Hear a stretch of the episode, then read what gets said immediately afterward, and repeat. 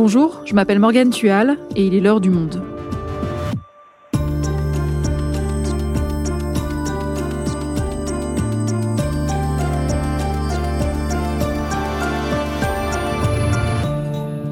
Aujourd'hui, pression, intimidation, harcèlement, sabotage.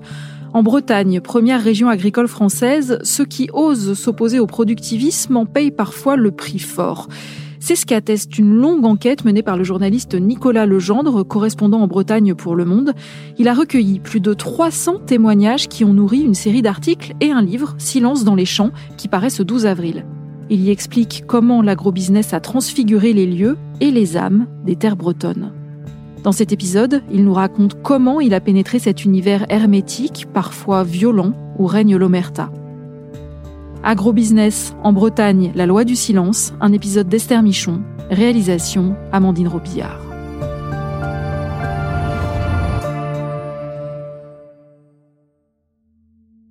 J'ai été victime, moi comme d'autres, mais victime, je le sais, j'ai perdu de nombreuses colonies et c'était, il n'y a pas photo, c'était bien lié à des traitements agricoles autour. J'ai vécu des choses euh, assez invraisemblables, des essais en plein champ à côté de chez moi.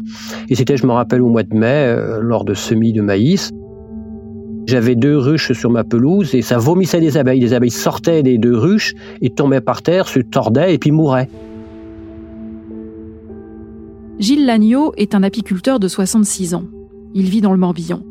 Cet ancien technicien naval s'est opposé à certaines pratiques agro-industrielles, notamment l'usage des néonicotinoïdes, des substances insecticides.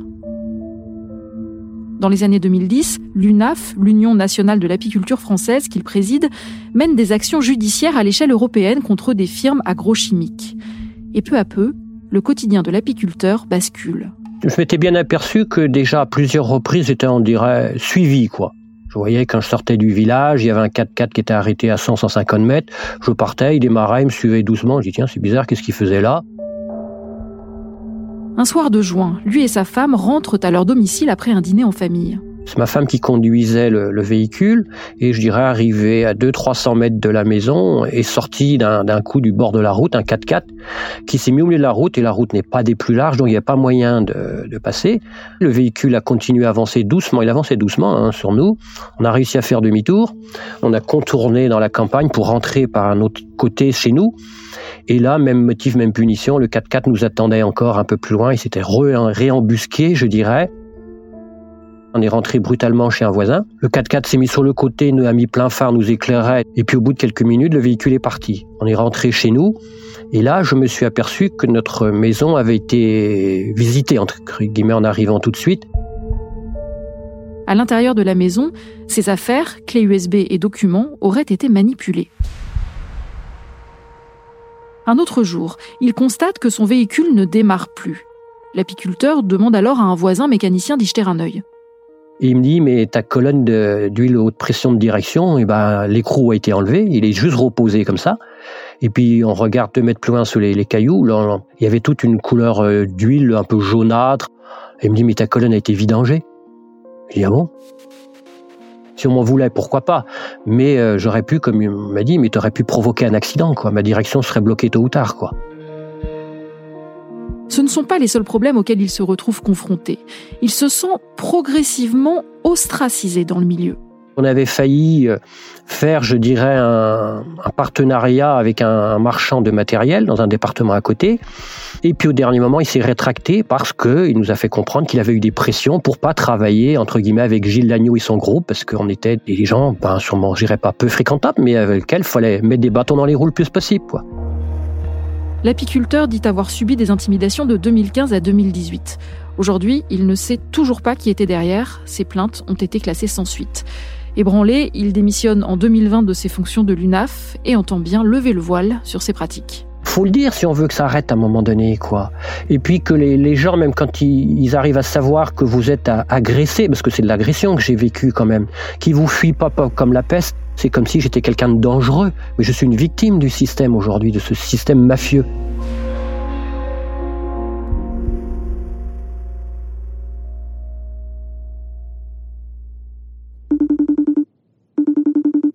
Bonjour Nicolas. Bonjour Morgane.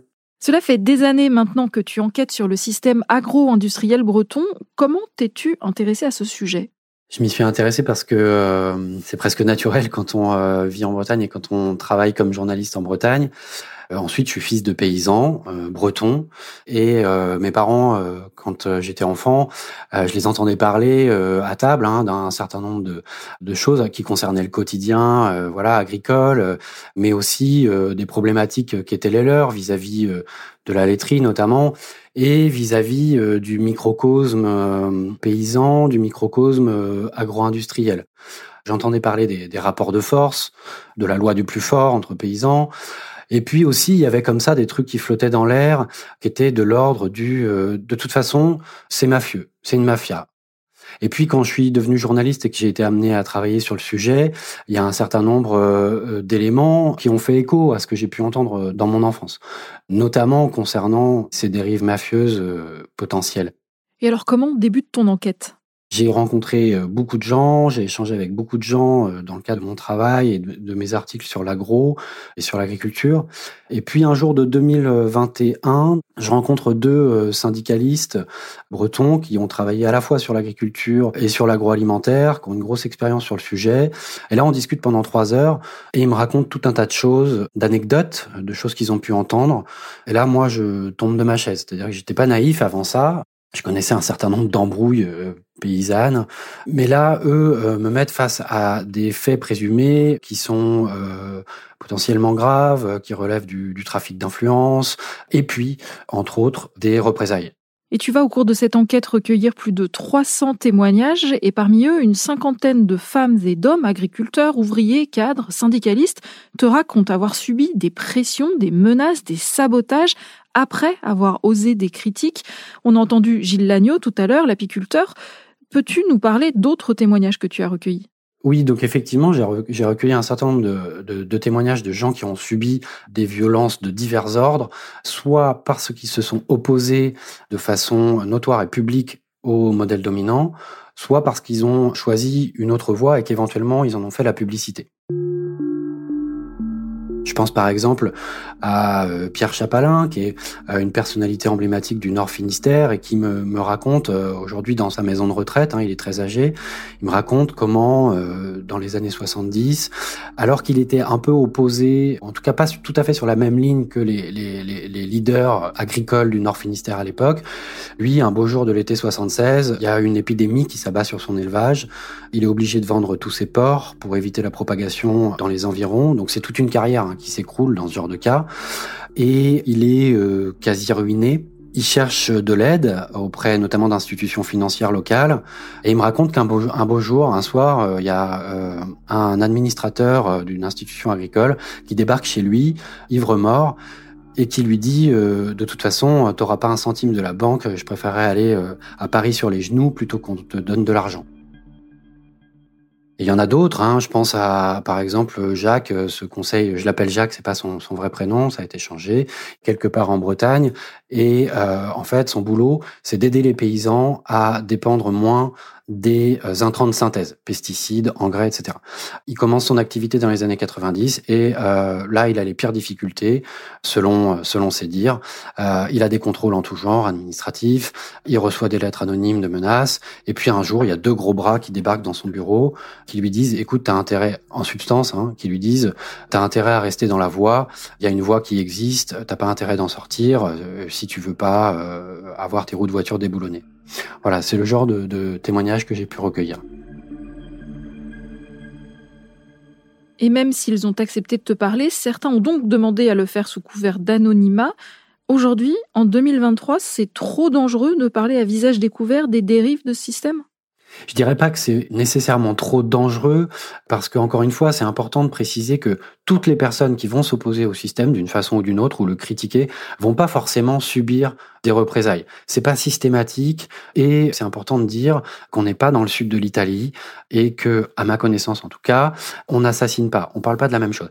Mais effectivement, il y a une forme d'omerta, une chape de plomb et euh, il y a des peurs chez des gens qui peuvent être critiques du système. Pourquoi? Parce qu'ils ont vu d'autres euh, s'opposer au système et avoir des problèmes de différents ordres. euh, qu'ils ont peur aussi de subir des représailles eux-mêmes, ils ont peur que leurs enfants n'obtiennent pas un prêt, ils ont peur pour la suite de leur carrière en tant que paysans. Donc, ben, tout simplement, ils préfèrent se taire ou alors, quand ils parlent, ils préfèrent être discrets, voire très discrets. On sait aussi que des lanceurs d'alerte et des journalistes ont été menacés. Je pense à la journaliste bretonne Morgane Large. Elle travaille à la radio RKB, Radio Braise, et enquête, elle aussi, depuis longtemps sur le sujet. Et après avoir témoigné dans un documentaire diffusé sur France 3 en 2020, elle et sa radio sont visées par des menaces. Elle est victime d'intrusions nocturnes à son domicile, sa chienne est empoisonnée, et en mars 2021, sa voiture est sabotée. On l'écoute en parler dans l'émission C'est bientôt demain, diffusée le 9 avril 2021, quelques semaines plus tard donc, sur France Inter. Comment je peux exister si on ne me parle plus? Ben, j'existe plus. Comment je peux exister si j'ai peur d'aller voir les gens? Ben voilà, j'existe plus non plus. Comment je comment je vais me positionner euh, maintenant que j'ai eu cette fenêtre médiatique là que j'ai pas réclamée d'ailleurs hein, parce que ça a beau être médiatique cette histoire, euh, ça n'en demeure pas moins très violent. C'est euh, ben, je sais pas, je. Moi, j'ai jamais piégé des gens. Euh, j'ai beaucoup de respect pour, euh, pour tout le monde. Et deux ans plus tard, même scénario. C'était il y a quelques jours seulement, dans la nuit du 23 au 24 mars. La roue de son véhicule est complètement dévissée. Elle a porté plainte. Nicolas, son cas est-il symptomatique de la loi du silence qui règne dans ce milieu? Et est-ce que toi aussi, tu as subi des pressions? Non, euh, je n'ai pas subi de pression euh, lors de mon enquête. Le cas euh, de Morgane Large est emblématique et symbolique, ça c'est certain, parce que Morgane a eu le courage de révéler publiquement ce qui lui est arrivé, et puis il y a eu une mobilisation forte en soutien dans la foulée. Est-ce qu'il est symptomatique? Oui, j'aurais tendance à dire oui si j'en crois les témoignages que j'ai pu recueillir, puisque j'ai recueilli un certain nombre de, témoignages, notamment de militants environnementalistes, qui me disent comment eux, parfois depuis les années 70, 80, 90, ont subi comme ça diverses formes de violence en fait, et des choses qui peuvent évoquer ce qu'a subi Morgan Large.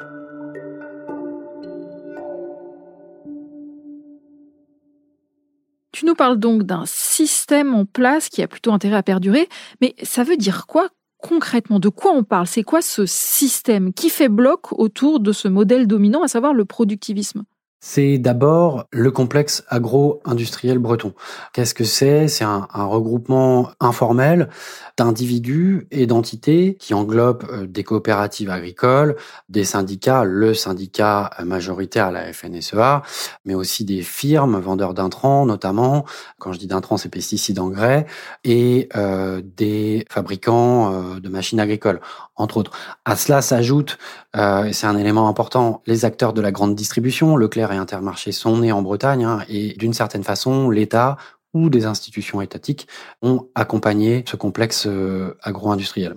Ce complexe agro-industriel, il s'appuie sur euh, une idéologie qui est le productivisme.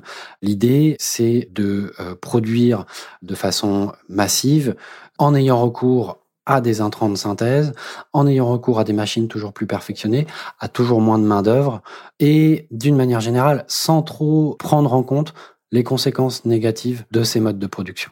Et aujourd'hui, ce complexe agro-industriel, il représente quoi en Bretagne en termes de production et d'emploi? Les productions, la production de denrées euh, augmente de façon exponentielle à partir des années 60, à tel point qu'aujourd'hui, la Bretagne produit de quoi nourrir l'équivalent d'environ 22 millions de personnes sur une péninsule qui compte un peu plus de 3 millions d'habitants. Et on a euh, des, euh, des, mastodontes de dimension mondiale qui naissent avec des entreprises comme Roulier, par exemple, spécialisées dans les engrais, la firme Bigard, qui est un, un, un poids lourd européen de la viande, la firme Leduf, et donc, on parle là de milliards d'euros de chiffre d'affaires. On a des personnalités qui font partie des, plus importantes fortunes professionnelles de France. Et on a beaucoup euh, d'emplois puisque aujourd'hui, euh, l'agro-industrie et l'agriculture, c'est environ 300 000 emplois en Bretagne, en incluant les emplois induits. Donc, c'est colossal. Et ce système, peut-on dire qu'il est menacé aujourd'hui pour que certains en arrivent à user de telles méthodes pour le défendre? Ce qu'on peut dire, c'est que dans certains domaines, il a atteint ses limites. Déjà, du point de vue humain. C'est-à-dire que l'essor de ce complexe euh, agro-industriel, il s'est effectué euh, bien souvent au détriment de l'équilibre économique et psychologique des paysans eux-mêmes. Or, les paysans sont la base de l'édifice. Il y avait environ 370 000 actifs agricoles en Bretagne dans les années 70. Aujourd'hui, ils sont un peu plus de 50 000. Les fermes se sont agrandies, ont cessé de s'agrandir. On a aujourd'hui une situation qui est très problématique, c'est-à-dire que la moyenne d'âge est de 50 ans des exploitants agricoles, en Bretagne comme en France. Donc on n'a pas de renouvellement en fait. C'est-à-dire que le système ne trouve plus de soldats pour fonctionner. Et pour moi, c'est l'un des principaux éléments objectifs qui permettent de dire que le système arrive dans le mur, ou en tout cas qu'il atteint des limites. Il y a par ailleurs une fuite en avant économique avec un, taux d'endettement qui est très élevé. On a des paysans qui ont parfois 2 euh, millions, 3 millions, 4 millions d'euros de dettes sur les épaules. Puis il y a aussi des limites euh, évidentes qui sont atteintes du point de vue du vivant. Hein. Là, euh, je pense que maintenant c'est plus à prouver. C'est les atteintes sur l'eau, les sols, l'air et la biodiversité. Tu cites dans un de tes articles un point presse à la Chambre d'agriculture de Bretagne fin 2020 où les présidents des chambres, éleveurs et adhérents de la FNSEA disent mot pour mot que l'agriculture bretonne doit évoluer. Donc les acteurs de ce monde-là portent aussi un discours de changement. On a effectivement des acteurs qui sont partie prenante du système agro-industriel, qui portent un discours de changement, parfois en public, parfois en privé, uniquement. Moi, j'ai été surpris. Parfois, je suis, je suis tombé de ma chaise hein, euh, avec des, des, gens qui ont un discours très policé en public, etc. Et puis, quand on leur parle en tête à tête, sous le sceau de l'anonymat, moi, j'ai eu parfois l'impression d'avoir affaire à des activistes de Greenpeace, tellement ils étaient virulents euh, vis-à-vis du modèle dominant. Quoi. Et puis effectivement, on a euh, cette conférence de presse là en, en, 2020 où bah, les gens qui assistent à cette conférence de presse sont un peu médusés parce que les chambres d'agriculture, qui ont été des relais euh, de l'idéologie productiviste, prônent à ce moment-là une révolution. Mais dès le lendemain de cette conférence de presse, on a eu des représentants de chambres d'agriculture qui ont reçu des coups de fil, qui ont été accusés de précipiter la mort de, l'agriculture bretonne, de promouvoir la décroissance. C'est un gros mot, hein, la, décroissance dans, le monde agricole euh, dominant. Et euh, ce coup de pression aurait euh, freiné l'élan en faveur du changement. C'est ce que révèle aussi cette enquête, c'est que le torpillage d'alternatives, c'est tout un art, en fait, et ça dure depuis longtemps. Est-ce qu'il y a quand même eu des évolutions ces derniers temps? Il y a eu des changements à la marge et dès euh, les années 80 euh, et 90 principalement, on a eu des, des milliards d'euros qui ont été investis d'argent public et privé pour résorber euh, la question notamment des excès de nitrate en Bretagne avec la prolifération des algues vertes pour atténuer un certain nombre d'effets négatifs. Et donc on est sur des, du correctif en fait. Mais sur le fonctionnement lui-même du système, sur les fondements de ce système et les raisons qui font qu'il est toxique, à la fois d'un point de vue humain et d'un point de vue environnemental, là, on n'a pas eu d'inflexion, on n'a pas eu de changement majeur. Et dans les exemples de pression, de sabotage que tu as cités, qui peut-on incriminer? Y a-t-il eu des plaintes qui ont abouti à des condamnations? Dans certains cas, on a des plaintes de déposer. Il n'y a pas eu de condamnation à ma connaissance. Les enquêtes euh, n'ont pas abouti ou alors ça a été classé euh, euh, sans suite. Donc c'est extrêmement difficile de désigner des, des, des, des coupables. Moi, ce que je dirais au vu des témoignages que j'ai pu recueillir, c'est qu'il n'y a pas d'officine obscure qui serait dirigée par un chef unique et qui coordonnerait des actions à mener contre les personnes réfractaires. D'ailleurs, j'ai un, représentant de la FNSEA qui me disait, mais c'est bien plus compliqué que ça, effectivement, parce que euh, il y a des rancœurs qui peuvent s'ajouter à euh, des querelles de voisinage, de foncier, etc. Tout ça peut s'entremêler avec des divergences de fond, des divergences idéologiques qui font qu'on va s'en prendre à un tel. C'est difficile aussi de savoir si il s'agit euh, d'actions euh, coordonnées ou pas. dans certains cas, effectivement, on pourrait tenter de dire de toute façon, c'est des querelles de campagne. Euh, euh, voilà, ça a toujours été comme ça dans les campagnes, etc. Oui, euh, mais non. C'est-à-dire que moi, j'ai pu lire certaines lettres anonymes dactylographiées qui ont été envoyées, par exemple, à des militants environnementalistes. Ça laisse à penser que c'est tout, sauf de la petite rancœur de village, quoi. La façon dont c'est formulé, les circonstances dans lesquelles les gens ont reçu ça, laisse à croire que on a quelque chose qui est nécessairement, probablement coordonné dans certains cas, encore une fois. Nicolas, ton enquête porte sur la Bretagne. Est-ce que ce que tu décris est propre à cette région ou est-ce que c'est une réalité plus large? Non, c'est absolument pas propre à la Bretagne et je le, dis hein, dans, le livre, puisque euh, ce modèle s'est mis en place, euh, bien entendu en France et en Europe, mais aussi euh, en Inde, en Australie, au Japon, aux États-Unis, au Brésil. La Bretagne est un cas d'école plutôt, en fait. La Bretagne avant était très peu industrialisée et elle est entrée dans l'ère industrielle par l'entremise de l'agro-industrie, en fait. C'est ça qui l'a fait basculer dans le monde euh, moderne, si on peut dire. Donc le, le, productivisme euh, agro-industriel a vraiment ici euh, chamboulé à la fois les âmes et les lieux en profondeur. Et c'est pour ça que la Bretagne est intéressante, si on peut dire.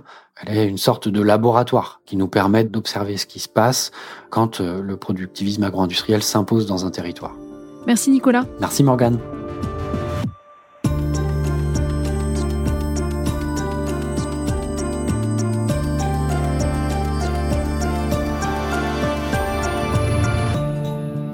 Et il y a encore beaucoup de choses à dire sur ce vaste sujet très complexe. Je vous encourage donc à aller consulter la série en cinq articles de Nicolas Legendre en vous abonnant sur notre site lemonde.fr.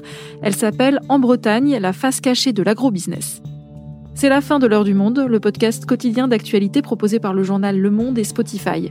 Pour ne rater aucun épisode, vous pouvez vous abonner gratuitement au podcast sur Spotify ou nous retrouver chaque jour sur le site et l'application lemonde.fr. Si vous avez des remarques, des suggestions ou des critiques, n'hésitez pas à nous envoyer un email à l'heure du monde L'heure du monde est publiée tous les matins du lundi au vendredi. On se retrouve donc très vite. À bientôt!